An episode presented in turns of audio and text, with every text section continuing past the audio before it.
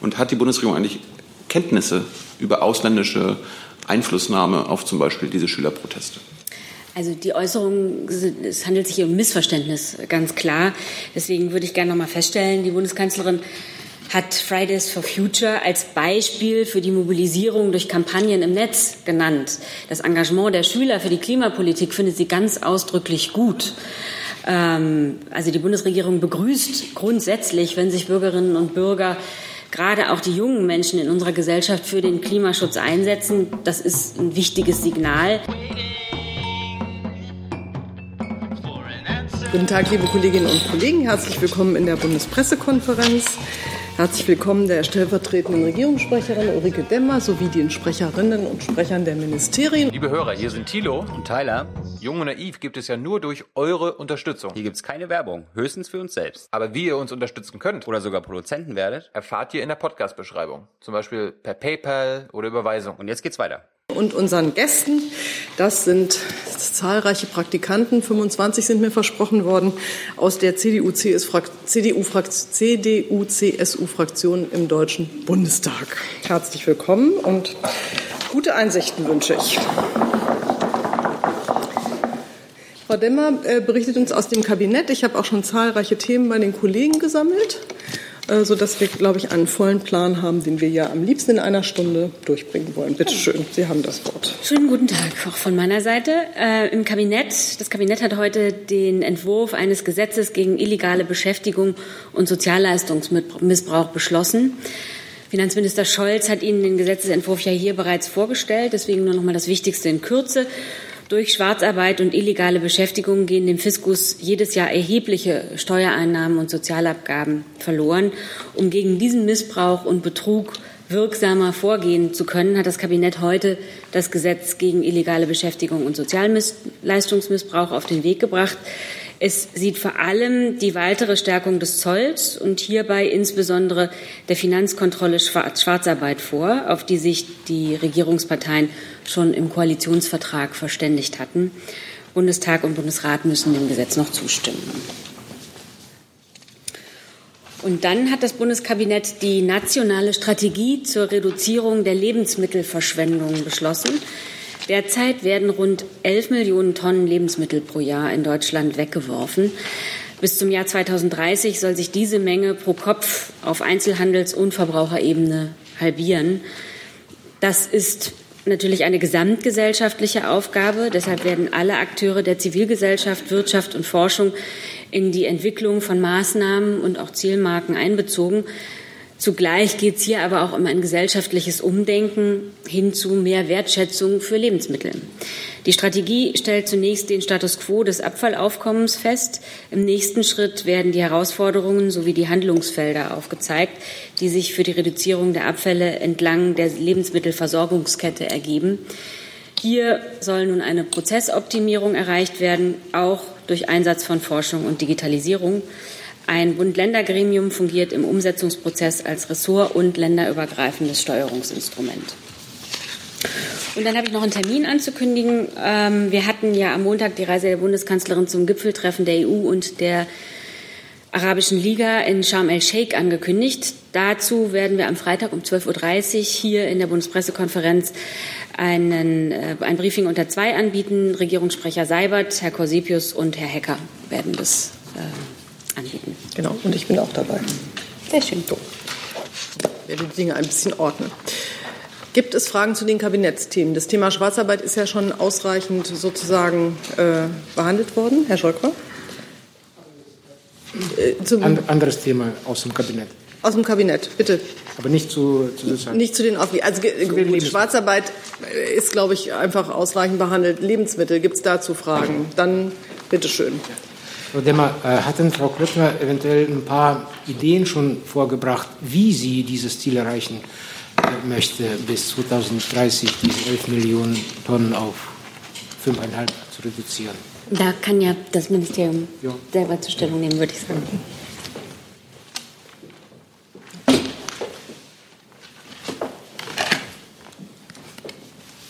Ja, vielen Dank für diese Nachfrage. Ähm, konkret ist es so, dass man sich in der Strategie auf vier Handlungsfelder ähm, zunächst konzentriert hat. Das können Sie auch auf unserer Homepage die Strategie nochmal einsehen und dann auch nochmal im Wortlaut nachlesen. Da geht es zum einen um einen politischen Rahmen, der gesetzt werden muss, also zum Beispiel ähm, der die Überprüfung von Gesetzgebung hinsichtlich Hürden und Barrieren beispielsweise bei der Weitergabe von Lebensmitteln vorsieht. Ein zweiter Punkt ist die Prozessoptimierung in der Wirtschaft selbst sodass also beispielsweise innovative Logistiksysteme wie bedarfsgerechte Bestellgrößen oder auch flexiblere Warenlieferung und Umverteilung zum Tragen kommen.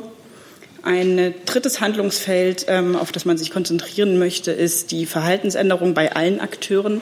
Frau Demmer sagte es gerade schon, wir stehen hier vor einer gesamtgesellschaftlichen Aufgabe, ähm, sodass zum Beispiel Lebensmittel auf, Lebensmittelunternehmen aufgefordert sind, auch weiterhin ähm, die Thematik Lebensmittelverschwendung in Ausbildungs- und Fortbildungsprogramme zu integrieren.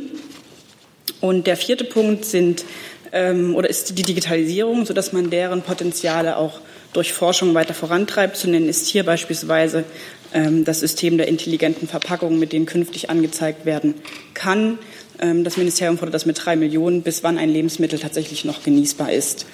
Die ganz konkreten Maßnahmen, wie gesagt, innerhalb dieser vier Handlungsfelder werden jetzt in den Dialogforen, die Frau Demmer auch erwähnt hatte, äh, mit den Branchen besprochen. So ist heute ein erstes Dialogforum zum Thema Außerhausverzehr, findet heute Nachmittag bereits statt wo, wie gesagt, die konkreten Maßnahmen innerhalb der einzelnen Branche für die einzelnen Branchen besprochen werden. Eine kurze Nachfrage zum ersten Feld, die gesetzgeberische Initiativen. Denkt da Ihre Ministerin an ein Modell, was zum Beispiel in Frankreich schon äh, funktioniert, mhm. mit dem, äh, wo, wo, größere Lebensmittelgeschäfte verpflichtet sind, ihre nicht verkauften Waren ab, abzugeben? Ja, das ist eine sehr gute Frage, die auch sehr häufig gestellt wird. Da kann ich ganz grundsätzlich dazu ausführen, dass äh, die Situation in Deutschland und Frankreich hier grundlegend sehr unterschiedlich ist, sodass wir Gesetze, wie sie in Frankreich ähm, bereits gegeben sind, ähm, in Deutschland gar keine Anwendung finden. Denn ähm, zum Beispiel die Tafeln geben hier ähm, bereits eine große Menge in Deutschland an Lebensmitteln, die noch genießbar sind, ähm, an Bedürftige weiter. Dieses System existiert in Frankreich so nicht, sodass wir hier die konkreten Zahlen müsste ich gegebenenfalls noch mal, nein, ich habe sie hier. Ähm, die Tafeln retten in Deutschland pro Jahr allein über 260.000 Tonnen an Lebensmitteln aus etwa 30.000 Lebensmittelmärkten. Zum Vergleich, in Frankreich ist es so, dass die Zahl der geretteten Lebensmittel nach Einführung des Gesetzes zwar von 39.000 Tonnen auf 46.200 Tonnen gestiegen sind, aber das eben weiter noch ähm, unter den geretteten Lebensmittelzahlen in Deutschland liegt. Von daher haben wir keine vergleichbare Situation. Herr Jung auch dazu. Es gibt ja die UN- und EU-Ziele, dass bis 2030 der deutsche, ähm, das Wegwerfen der Lebensmittel um mindestens halbiert werden muss. Können Sie uns mal die verbindlichen Reduktionsziele bis dahin nennen, der Ministerin und Ihres Hauses? Genau, Frau Demmer hat es ausgeführt, dass genau diese Strategie dazu führen soll, dass wir, ähm, wir haben uns zum Beispiel als Deutschland auch ähm, den Nachhaltigkeitszielen der Vereinten Nationen angeschlossen, die eben genau das, was Sie gerade sagten, vorsehen, ähm, Halbierung der Lebensmittelverschwendung bis 2030. Und mit der heute vorgelegten und beschlossenen Strategie will man genau diesem Ziel nachkommen, mit den genannten Maßnahmen, die ich gerade eben schon ausgeführt habe. Ja, aber das sind ja alles keine verbindlichen Maßnahmen für die größten Lebensmittelverschwender. Ich würde gerne wissen, wie Sie bis 2030 die Halbierung geschafft haben. Also bis, äh, wie viel wollen Sie bis nächstes Jahr geschafft haben, wie viel bis 2025, wie viel bis 2030 und wie? Ich hatte gerade ausgeführt, dass wir vier Handlungsfelder dazu haben, hat auch einige Beispiele gegeben. Ähm, und wie auch schon erwähnt, man unterhält sich jetzt mit den einzelnen Branchen. Wie gesagt, wir fangen heute Nachmittag mit dem Außerhausverzehr an, weil es wirklich hier Branchen Unterschiede gibt, wo man ganz konkret ansetzen kann. Man kann nicht eine pauschale Maßnahme benennen und ergreifen und dann gilt die für alle Branchen in allen Bereichen der Wertschöpfungskette hinweg, sondern man muss hier wirklich differenzieren. Dazu gibt es die, diese Dialogforen, die angesetzt sind und dann wird man ganz konkret Handlungsfelder festlegen. Wie gesagt, umrissen habe ich die gerade schon. Habe ich anders verstanden. Äh, diese Branchen, die hatten ja seit Jahrzehnten Zeit, genau jetzt Lösungen zu finden? Warum geben Sie ihnen jetzt noch mal ein paar Jahre Zeit? Also warum macht man äh, den Unternehmen keine Vorgaben, rechtliche Vorgaben, die sie umsetzen müssen? Stattdessen müssen Sie jetzt ja hoffen, dass im Dialog mit den Unternehmen angemessene Lösungen rauskommen, was aber meistens ja nicht der Fall ist. Wie gesagt, die Ministerin hat heute die Strategie vorgelegt. Sie wurde vom Bundeskabinett beschlossen. Wir fangen jetzt diesen Weg an und dann werden wir in Zukunft weiter darüber sprechen. Ich habe doch gerade Fragen gestellt. Können Sie die beantworten? Ich habe die hinlänglich beantwortet Nein. bisher und weiterhin habe ich erstmal nichts hinzuzufügen. So gibt es weitere Fragen zum Thema Lebensmittel. Gibt es weitere Fragen zum Kabinett, etwa zu dem Termin noch? Freitag, das ist nicht der Fall. Dann äh, geht es weiter. Da in der, äh noch zu Lebensmitteln oder zu den Terminen? Ähm, Bitte schön. Das äh, passt zu dem Thema. Ich habe eine Frage an Frau Alimani. Äh, so wie ich weiß, besucht diese Woche der russische äh, Wirtschaftsminister ähm, Berlin und trifft sich mit. So haben Sie sich jetzt aber ganz äh, perfekt vorgedrängelt, weil ähm, es ging um diesen Termin am Freitag. Ah, okay. Ne? Sonst, ja, sonst haben wir, habe ich jetzt hier eine lange Liste von Fragen schon okay. eingesammelt. Aber jetzt machen Sie mal weiter. Okay. Also ich möchte gerne wissen, welche Themen werden besprochen und äh, worum es wird gehen bei diesem Treffen. Also wir werden über äh, die Verstärkung der bilateralen Zusammenarbeit zwischen Deutschland und Russland reden, aber wie Sie wissen, sagen wir vor den Gesprächen ja nicht immer äh, nicht schon äh, greif, vor, also wir greifen denen nicht voraus und nennen nicht die Inhalte. Es gibt jetzt keine speziellen äh, Themen, die da angemeldet wurden. Gibt es dazu weitere Fragen? Das scheint mir nicht der Fall zu sein. Dann habe ich Frau Timofeva mit einer Frage. Ähm, ja, genau. Also der russische Präsident hat heute äh, seine traditionelle jährliche Rede gehalten zur Nation und ähm, es war ein Thema, einer der Themen ähm, Zukunft des INF-Vertrags. Also er hat versprochen, äh, spiegelbündliche und asymmetrische Maßnahmen zu ergreifen, asymmetrische Maßnahmen zu ergreifen, äh, äh, möchte die USA die neue Raketen in Europa äh, einsetzen.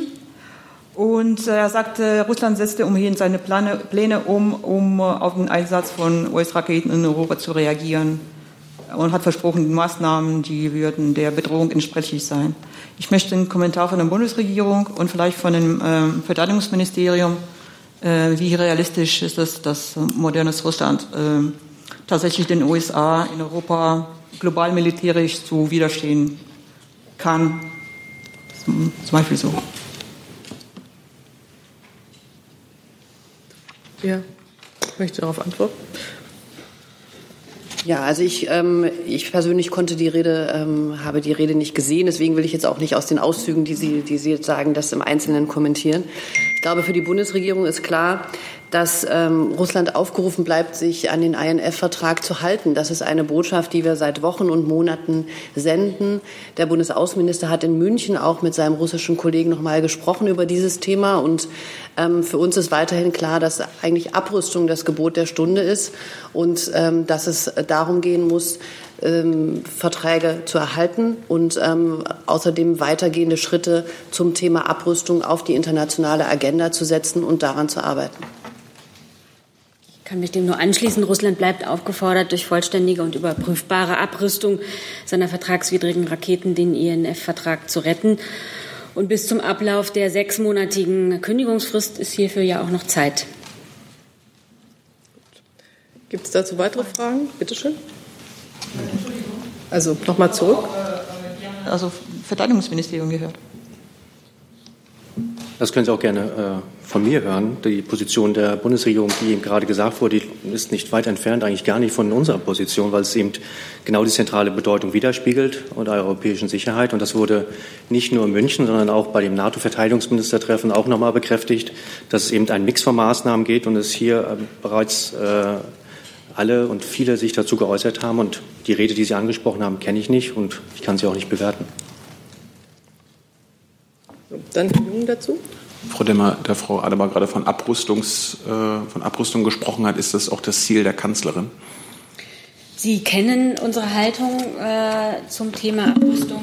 Ähm, ich, Sie kennen auch unsere Haltung zum Thema INF, da gibt es keinen neuen Stand. Nee, ich wundere mich, weil die Kanzlerin ja mehr Rüstung exportieren will, zukünftig, auch mit Frankreich zusammen, gemeinsame Standards und so weiter. Wie passt das denn mit der Abrüstung von Herrn Maas zusammen? Das also Ihre Analyse zum Thema äh, Rüstungsexporte äh, teile ich nicht, wie Sie, Sie, sich vermutlich äh, vorstellen können. Nein, ich würde ähm, da gerne auch, wie hat sich auch Seibert ja äh, in der vergangenen oder in der vergangenen Regierungspressekonferenz schon zu geäußert. Ähm, es ist richtig und wichtig, dass wir mit unseren Partnern, auch mit Frankreich, Gespräche über den Rüstungsexport führen. Deutschland und Frankreich haben sich 2017 schon äh, auf eine gemeinsame Entwicklung militärischer Fähigkeiten äh, geeinigt und dabei konkret zum Beispiel äh, den Bau eines gemeinsamen Nachfolgers des heutigen Kampfpanzers bei Artillerie Artilleriesystemen äh, beschlossen und gemeinsam auch beschlossen, ein Kampfflugzeug zu entwickeln. Wenn man das tut, liegt natürlich auf der Hand, dass man zugleich auch eine gemeinsame Linie bei den Fragen des möglichen Exports erarbeiten muss. Äh, und daran arbeiten wir jetzt. Zusatz dazu? Frau Leber, unterstützt das denn der Außenminister, der ja Abrüstung will und offenbar nicht leichtere äh, Rüstungsexportbedingungen? Ähm, Herr Jung, wenn ich das sagen darf, ich glaube, Sie vermischen jetzt hier in, ähm, aus meiner Sicht äh, nicht sehr zielführender Weise Themen. Bei dem INF-Vertrag, da geht es um Abrüstung, reden wir über ähm, Mittelstreckenraketen in einer Reichweite um bis zu 500 Kilometer. Wir reden beim New Start-Vertrag über Medium and Wider Range ähm, nukleare Raketen. Das Thema ähm, Rüstungsexport oder Rüstungsgüterexporte äh, ist ein, ist ein ganz anderes. Ich glaube, die Vermischung, die Sie hier gerade machen, führt da nicht weiter. Frau Siebold äh, will zum Thema Rüstungsexport fragen. Ja, Nehmen Sie das Mikrofon noch bitte eher um die Rüstungsexporte nach Saudi-Arabien. Ähm, ja, da sind wir jetzt ja auch schon so. Gut, dann hüpfe ich da jetzt hin. Ähm, vielleicht könnte, es wurde ja jetzt ein bisschen kontrovers diskutiert, auch mit Großbritannien, äh, der Handbrief. Vielleicht könnten das Wirtschaftsministerium und das Außenministerium uns mal sagen, wie es jetzt mit dem Waffenembargo für Saudi-Arabien weitergehen soll. Und ob, wie die Briten das fordern, Gemeinschaftsprojekte ausgenommen werden sollen. Ich kann vielleicht anfangen. Ähm, die Haltung der Bundesregierung ist da klar und da gibt es auch keinen neuen Stand. Sprich, es ist derzeit keine Basis für weitere Genehmigungen gegeben. Was ähm, eine mögliche Kommunikation zwischen dem britischen Außenminister und dem deutschen angeht, ähm, so besprechen wir solche vertraulichen Kommunikationen nicht hier in der Bundespressekonferenz. Außenminister Hand kommt um drei zu Herrn Maas und Sicher werden dabei viele Fragen besprochen und womöglich ähm, geht es auch ähm, um das Thema ähm, europäische Rüstungsexporte und Rüstungsexporte. Zusatz oder dann, hey, dann nochmal zurück? Nochmal an Frau Adebar. Es war ja jetzt eine sehr ähm, offen erhobene Forderung, ähm, diese Gemeinschaftsprojekte auszunehmen. Äh, dieser Brief ist jetzt ja auch weitgehend offen. Ähm, verhalten Sie sich dazu nicht irgendwie? Also der Brief, wenn er denn existieren würde, würde ich ihn von hier nicht kommentieren. Und der, ich kommentiere von hier aus, es bleibt ja trotzdem eine vertrauliche Kommunikation zwischen zwei Außenministern. Herr Jung dazu. Die Grünen unter anderem fordern ja, dass der Vertrag über die künftige deutsch-französische äh, Zusammenarbeit im Rüstungsbereich offengelegt werde. Äh, können Sie das machen? Also da hat Herr Seibert hier auch schon am Montag gesagt, es gibt derzeit ja gar kein Geheimpapier, sondern es wird derzeit daran gearbeitet, ähm, an einem Papier, äh, in dem eine förmliche Vereinbarung mit den Franzosen getroffen wird. Das ist ein Prozess, ähm, der jetzt in Gang gekommen ist, den ich eben schon erklärt habe, den, Herrn Seibert, den Herr Seibert schon erklärt hat. Ähm, da gibt es kein Geheimnis und auch nichts offen zu legen. Aber wenn der Prozess abgeschlossen ist und das Papier existiert, werden wir das es wird ja an einer gemeinsamen Vereinbarung gearbeitet, die wird dann natürlich transparent sein. Danke. Gut, äh, nächstes Thema hat Herr Scholk. So. Ja, eine Frage an das Wirtschaftsministerium. Aus einer Bundestagsdebatte mit Teilnahme von Herrn Altmaier habe ich äh, gelernt, dass ähm, es eine Kasualität besteht zwischen ähm, einer Betriebserlaubnis für das Nord Stream 2 Projekt und der Durchleitung des Gases durch die Ukraine. Also es wurde gesagt, dass die Betriebserlaubnis für Nord Stream 2 wird nur dann erteilt, nach dem Ende des Baus, wenn Moskau und Kiew sich verständigt haben auf ein Transitabkommen durch die Ukraine. Ich würde interessieren, wie die Bundesregierung plant, diese Kausalität sicherzustellen, auf welcher gesetzlichen Basis, äh, EU oder in Deutschland. Also was Sie da aus dem Bundestag gehört haben, das kann ich jetzt nicht kommentieren. Das liegt mir nicht vor.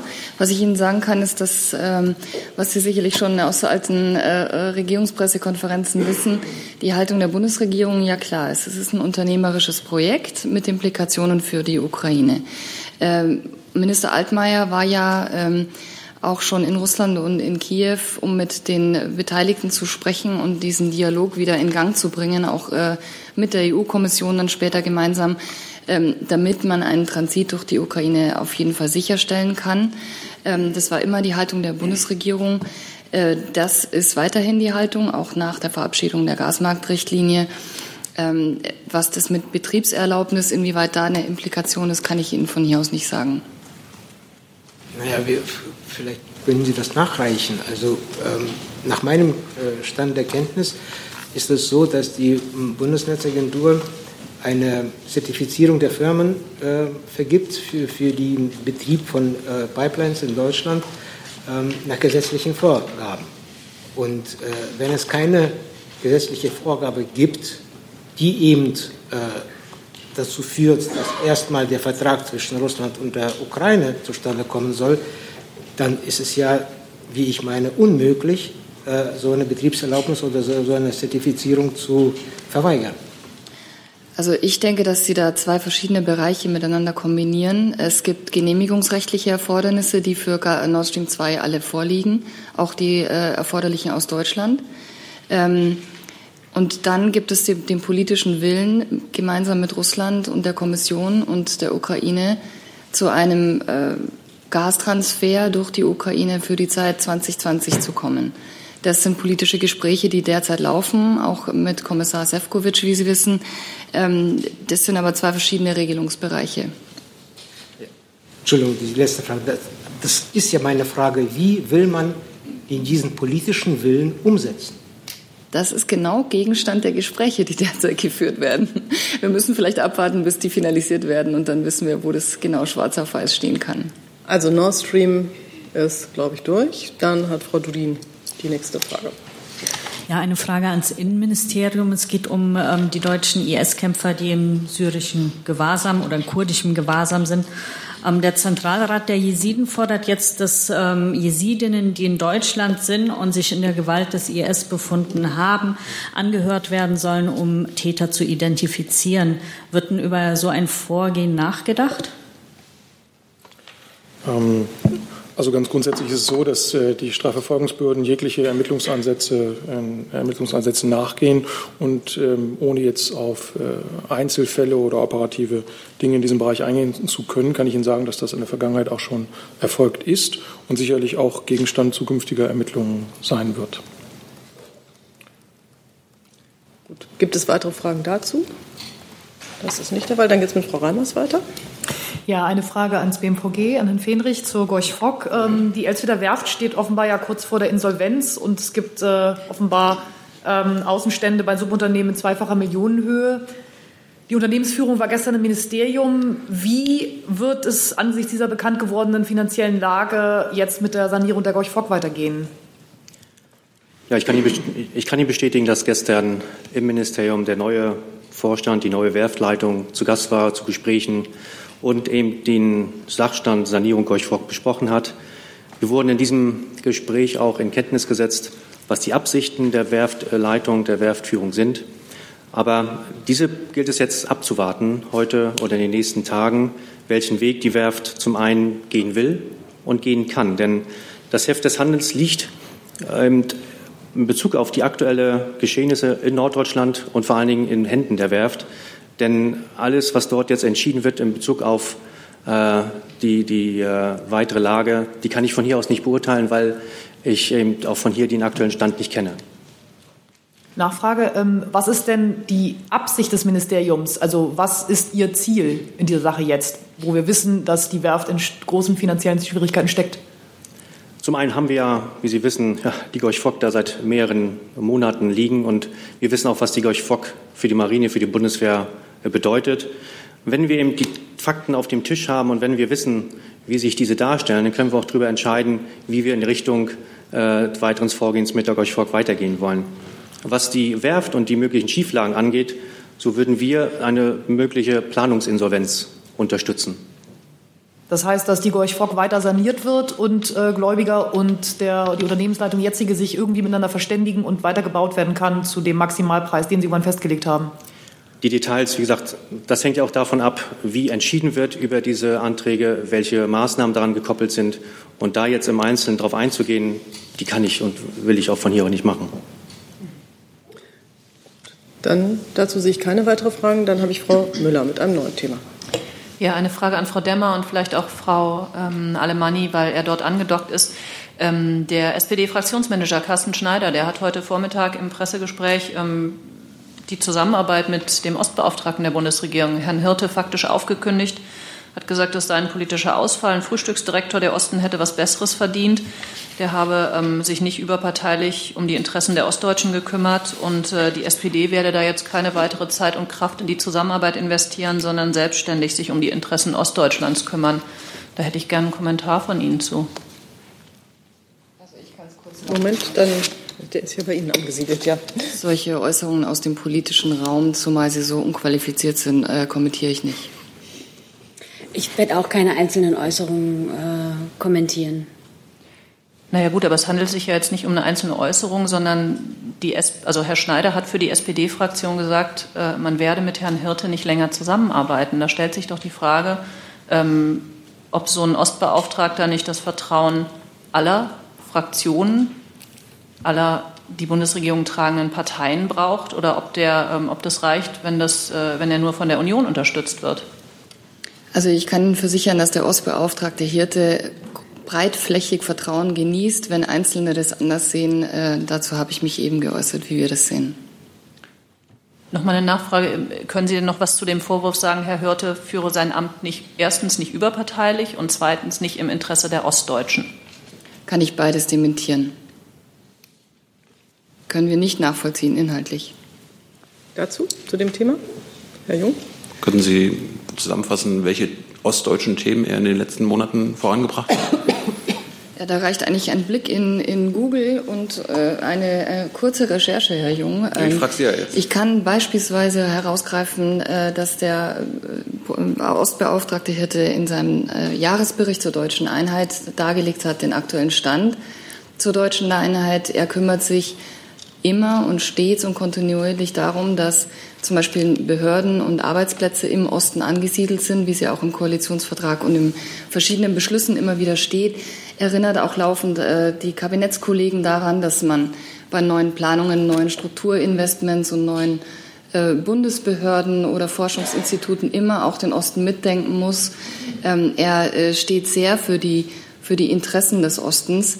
Ähm, ich denke, dass da eine kurze Recherche aber ausreicht, um, um zu sehen, was für einzelne Projekte er da fördert. Vielleicht könnten Sie uns die nachreichen, weil sich kümmern, sich kümmern und Leute daran erinnern, irgendwas zu machen, das ist ja seine inhärente Aufgabe als Beauftragter. Das war ja jetzt eine selektive, ein selektiver Blumenstrauß, den ich erwähnt habe, nicht abschließend. Ich freue mich auf die Nachricht. Ähm, so, jetzt hatte ich die Kollegin hier vorne zum Thema 5G. Ähm, es ist ein Thema vielleicht der Hichedam 2, also Ministeriums, eine für Herr Schmidt von dem Innenministerium und auch für das Auswärtige Amt. Also ähm, die erste Frage ist ähm, nach ein paar die Reportage zum Beispiel von also CNBC und auch äh, Wall Street Journal. Das eine Sprecher von dem ähm, Innenministerium, Herr Grunwald, am Dienstag hatte gesagt, dass die Bundesregierung nicht vorhatte, Huawei von ihrem also 5G-Netzwerk auszuschließen. Und er hat so gesagt, dass ein direkter Ausschluss ähm, von Huawei ist äh, oder einem bestimmten 5G-Hersteller ist ähm, derzeit hässlich nicht möglich und nicht geplant. Und weitere Diskussionen, zum Beispiel Wörter von Frau Merkel, äh, also auch heute äh, Gehalt. Äh, können Sie das bestätigen? Können Sie. Oder Sie können sich äußern. Ja, vielen Dank.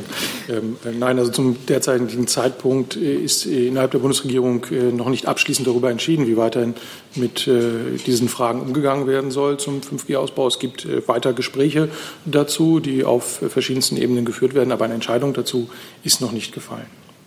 Und gibt heute einen Termin für solche also Sitzungen und äh, Diskussionen? Ähm, das entzieht sich meiner Kenntnis. Es tut mir leid, kann ich äh, nichts zu sagen, ob es heute da weitere Gespräche gibt. Aber ähm, sicher laufen diese Gespräche noch. Und wenn es einen Entscheidungs- oder Finalisierungstermin dazu geben würde, dann wird er nicht heute sein, soweit ich das weiß. Okay. Äh, und ein, also eine Zusatzfrage äh, an die Auswärtige Amt. Ähm, weil das ist eigentlich eine direkte Warnung vor den USA und deswegen in die gleiche Artikel, dass ähm, die Media hat auch also gefragt, ähm, ob zum Beispiel ähm, so eine Einbeziehung von Huawei in deutsche 5G-Netzwerk würde so ähm, eventuell die deutsche und dann die amerikanische Beziehungen schaden. Ihre, Ihre Frage ist nochmal, dass, ähm, ob eine Einbeziehung von Huawei ähm, den deutsch-amerikanischen Beziehungen schaden würde. Also ich glaube, da verweise ich doch auf das, was der Kollege gerade gesagt hat. Hypothetische Frage. Es gibt gerade Gespräche zu diesem gesamten Komplex und die dauern an. Und denken Sie, das ist eigentlich eine diplomatische Frage oder so ähm, also äh, in also diesem Bereich? Also ich denke, es ist hier verschiedentlich gesagt worden. Ähm, dass es ein, ein, wichtiges, ein wichtiger Bereich ist, über den die Bundesregierung berät. Und das warten wir doch jetzt erst einmal ab. Und dann habe ich Frau Timofeva noch mal mit einem zweiten Thema. Ja, genau. Ähm, also eine, eine belgische Zeitung, das heißt De Morgen, äh, einen Artikel veröffentlicht, wo heißt das 27 Rentner aus Belgien, die eigentlich ehemalige Nationalsozialisten sind und Mitglieder der Schutzstaffel SS, äh, nach wie vor bekommen eine Zusatzleistung von der Bundesregierung. Äh, ich entschuldige mich, vielleicht ist es ein Fake, es ist ein Artikel in der Zeitung, aber ich möchte trotzdem äh, Bundesministerium für die Arbeit und Soziales anfragen.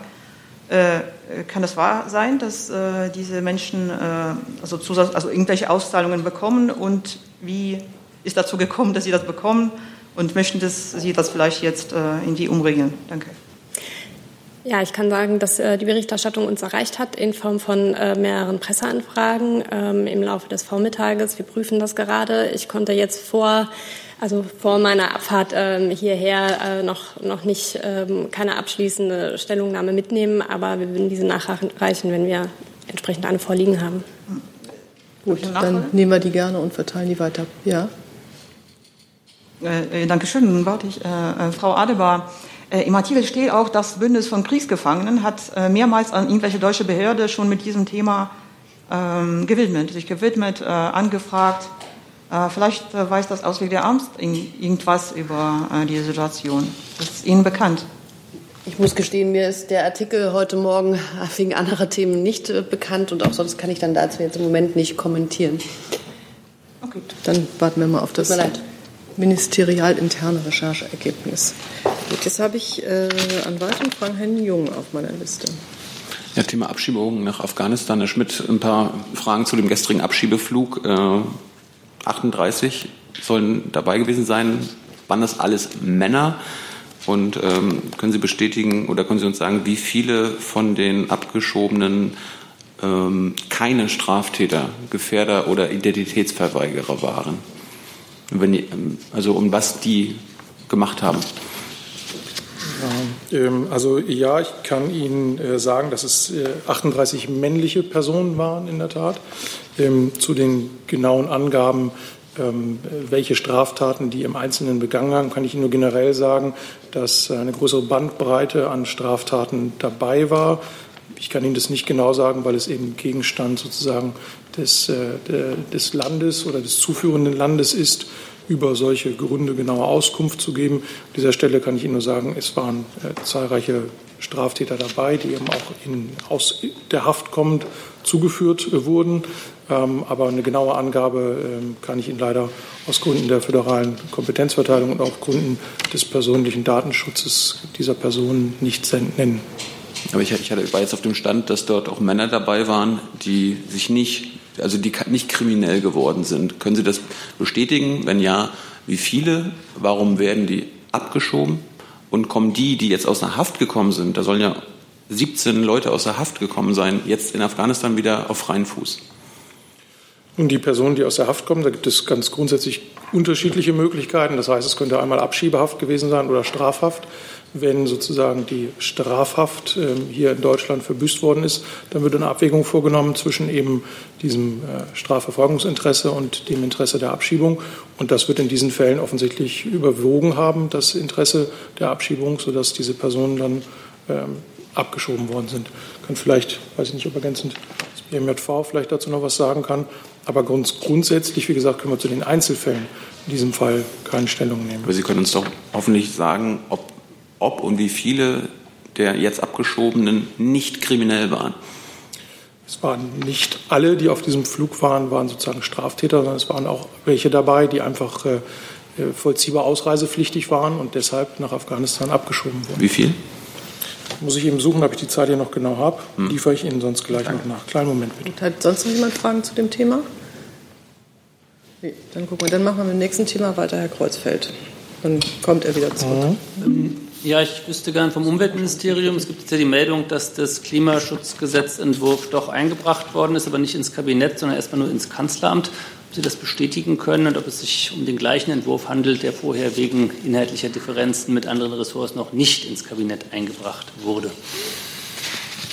Also ich, ich kann das gerne bestätigen. Ähm, der Entwurf liegt zur Frühkoordinierung im Bundeskanzleramt. Das ist auch das übliche Verfahren bei äh, wichtigen Gesetzesvorhaben. Damit ist ein wichtiger Schritt zur Umsetzung des Koalitionsvertrags getan, erster. Da wurde ja, wie Sie wissen, vereinbart, dass wir zum einen ein Gesetz verabschieden, ähm, das die Einhaltung der Klimaschutzziele 2030 gewährleistet und zum zweiten, dass bis 2019 die rechtliche Umsetzung erfolgen soll. Zu den Zielen ähm, haben Sie ja gefragt, da hat sich, haben wir uns ja, glaube ich, hier schon öfter zu geäußert. Auch Bundesumweltministerin Svenja Schulze hat sich ähm, dazu geäußert. Das sind weiterhin die Ziele, mehr Verbindlichkeit zu schaffen bei der Umsetzung der Klimaschutzziele und damit mehr Planungssicherheit. Ähm, die Verantwortlichkeiten zu klären ähm, zwischen den, also innerhalb der Ressorts bei den, mit Blick auf die Sektorziele im Klimaschutz und auch bei etwaiger Zielverfehlung und zum Dritten eine Klarheit zu bekommen über den Pfad, mit dem wir unsere Klimaschutzziele erreichen. Das heißt, bei den Konsequenzen aus der Zielverfehlung besonders umstritten war ja immer, müssen die einzelnen Ressorts dafür zahlen, wenn wegen Überschreitungen in ihrem Bereich zum Beispiel jetzt äh, Zertifikate, äh, Rechte aus anderen Ländern gekauft werden müssen. Das steht weiterhin drin, dass sozusagen es eine finanzielle Verantwortung für eine Überschreitung der, ähm, der Ziele der jeweiligen Ressorts gibt. Ja? Ich kann mich hier zu Details des Entwurfs nicht äußern. Das wäre entgegen des üblichen Verfahrens. Aber es gilt, was ich eben gesagt habe. Also dass wir Klarheit bekommen Gut, genau, ja, dann, über dann die Verantwortlichkeit der, für die Sektorziele. Von irgendwelche jemand anderem? Frau Müller war dazu oder? Hm? Pardon? Aus anderen Ministerien noch eine Stellungnahme dazu, woran das bisher gescheitert ist oder Wenn warum es sozusagen jetzt äh, nicht schon im Kabinett ist? Wenn Sie es ein bisschen präzisieren könnten, was Sie mit anderen Ministerien meinen, wäre das, glaube ich, An irgendjemand muss es ja, irgendjemand scheint ja Probleme mit dem Gesetzentwurf zu haben. Vielleicht möchte sich der oder diejenige hier outen. Also, ich kann also Probleme und Scheitern würde ich jetzt hier irgendwie ablehnen. Die Meinungsbildung äh, innerhalb des Kabinetts ist einfach noch nicht abgeschlossen. Ähm, deswegen ist die Ressortabstimmung noch nicht eingeleitet. Das hier ist jetzt ein erster Schritt, äh, von dem die Kollegin gesprochen hat. Die Koalition hat sich vorgenommen und ist sich auch völlig einig darin, äh, ein Klimaschutzgesetz auf den Weg zu bringen, mit dem man die Ziele, die Klimaschutzziele 2030 einhalten kann. Und äh, bereits in der letzten Legislaturperiode haben ja die Arbeiten am Maßnahmenprogramm 2030 des Klimaschutzplans schon begonnen. Also ich würde nur noch mal wiederholen, was ich eben gesagt hatte, dass es quasi dem ähm, jetzt kein außergewöhnliches Verfahren genau. ist, sondern dass dem üblichen Verfahren entspricht, bei wichtigen Vorhaben zuerst in die Frühkoordinierung zu gehen. Genau, ich hoffe, das hatte ich jetzt auch zum Ausdruck gebracht. Frau Müller, ist auch zu diesem Thema oder? Ja, ist auch zu diesem Thema. Also ich würde gerne von den äh, konkreten Ministerien BMVI und BMI nochmal hören, wollen auch diese Ministerien ganz klar ein Rahmengesetz für den Klimaschutz, weil aus Teilen der Union gibt es ja die deutliche Ansage, so ein Rahmengesetz wollen wir nicht. Ähm, beim BMI noch kurz die Frage, ist es jetzt eigentlich bestätigt, bin ich ganz auf dem neuesten Stand, dass das BMI keine eigene Klimakommission einsetzen wird fürs Thema Gebäude?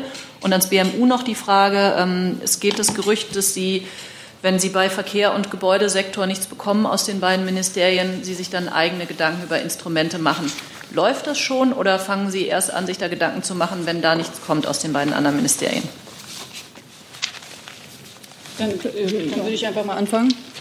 Ich glaube, die Adresse ging jetzt als erstes an das BMVI.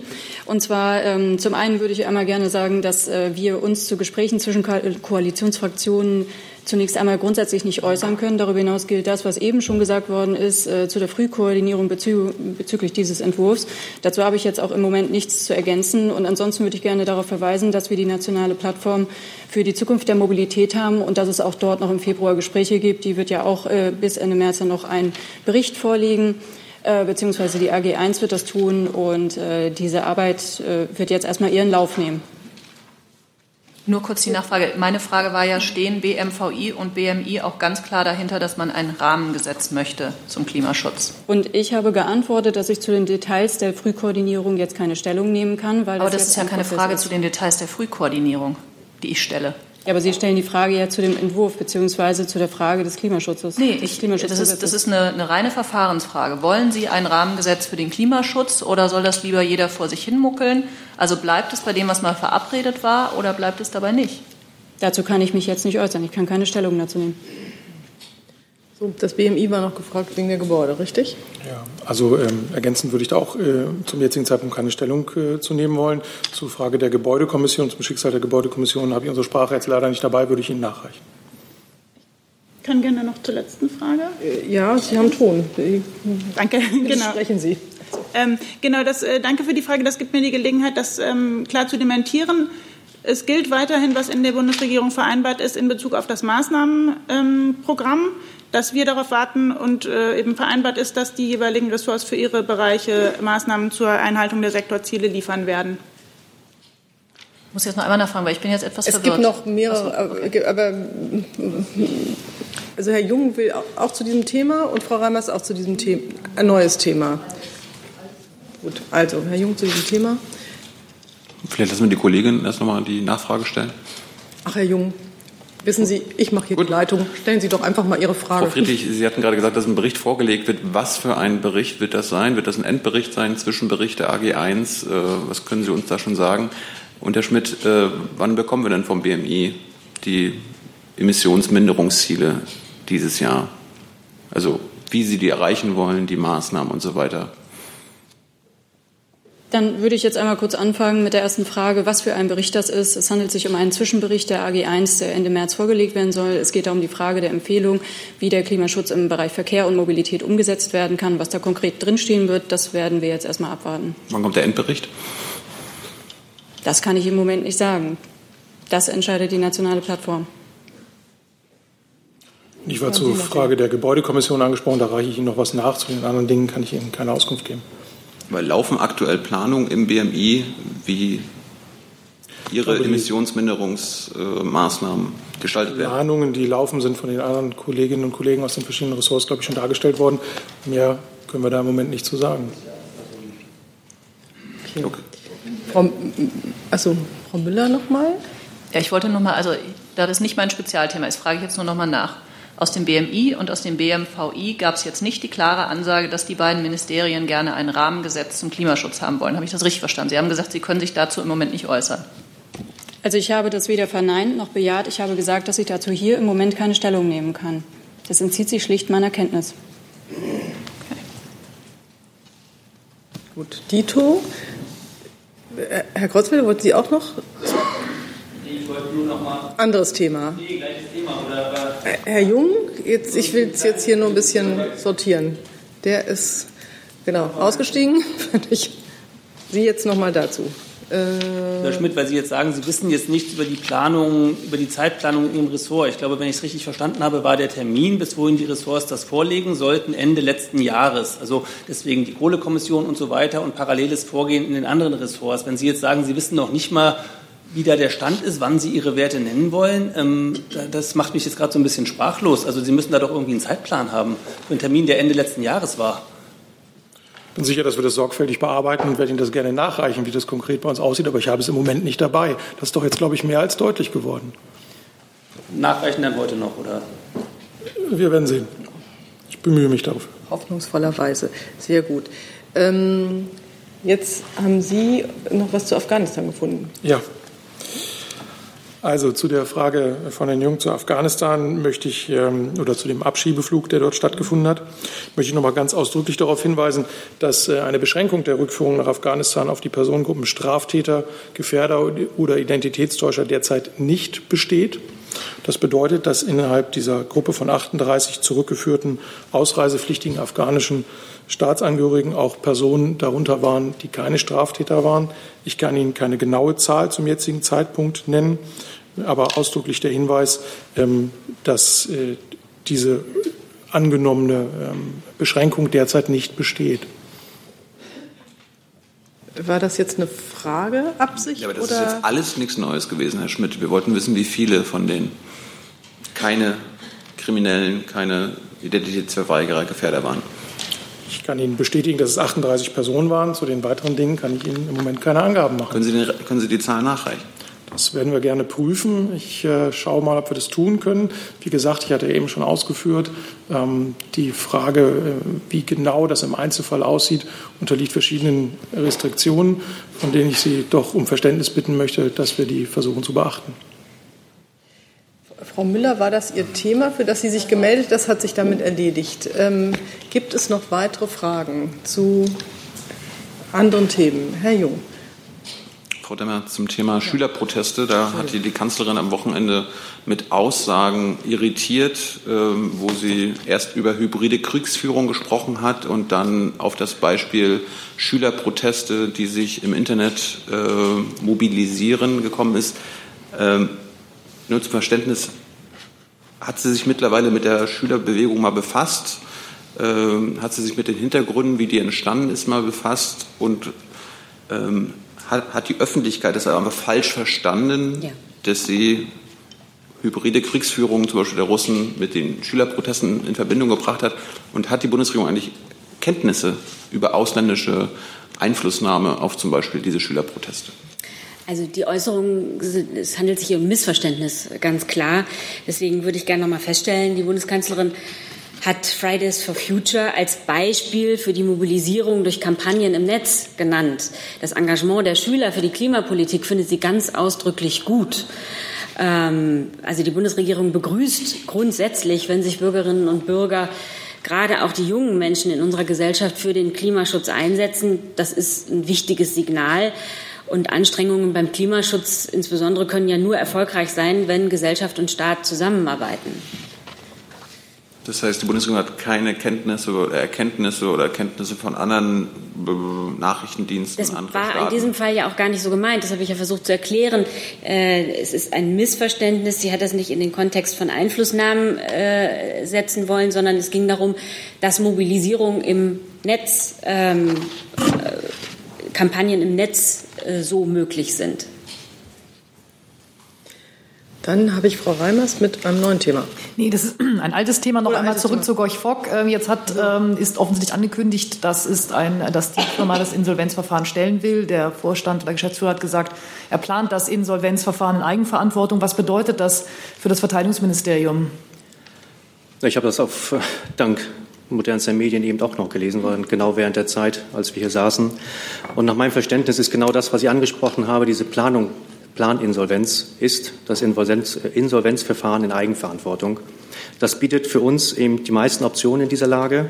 Damit ist noch keine Entscheidung gefallen, weil eben noch ein zuständiges Gericht darüber entscheiden muss. Aber es bietet sowohl Chancen als auch Risiken. Risiken auf der Zeitachse, Chancen zum Beispiel in der Verhandlung neuer Verträge. Nachfrage, Chancenfahndung neuer Verträge heißt das möglicherweise ein günstigeres äh, eine günstigere Gorch-Fock-Sanierung am Ende zu einem, einem kleineren Preis und zweitens Zeitachse, das heißt, Sie können erwarten oder würden erwarten, dass dadurch das äh, Sanierungsverfahren noch in die Länge gezogen werden könnte dadurch. Fange ich mit dem zweiten Punkt an. Auf der Zeitachse die, die Risiken, je länger es dauert, ein Schiff liegt im Dock, das kostet Geld, das hat Instandhaltungskosten, das sind die Risiken, die er belasten und die Chancen sind einfach nur, in die Verträge, die bestehen, reinzuschauen, möglicherweise dort Optimierung zu finden.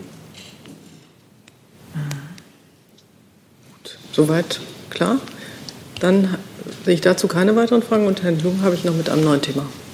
Ja, es geht um das Thema Israel, Frau Adebar. Da stehen ja die Wahlen jetzt an und dort haben sich unter anderem neue Parteien, neue Gruppierungen äh, formiert, unter anderem eine von Ayelet Shaked, die israelische Justizministerin. Ähm, die hat eine rechtsradikale Partei gegründet mit Herrn Bennett und ähm, da gibt es Wahlplakate und Wahlwerbespots mit Herrn Maas.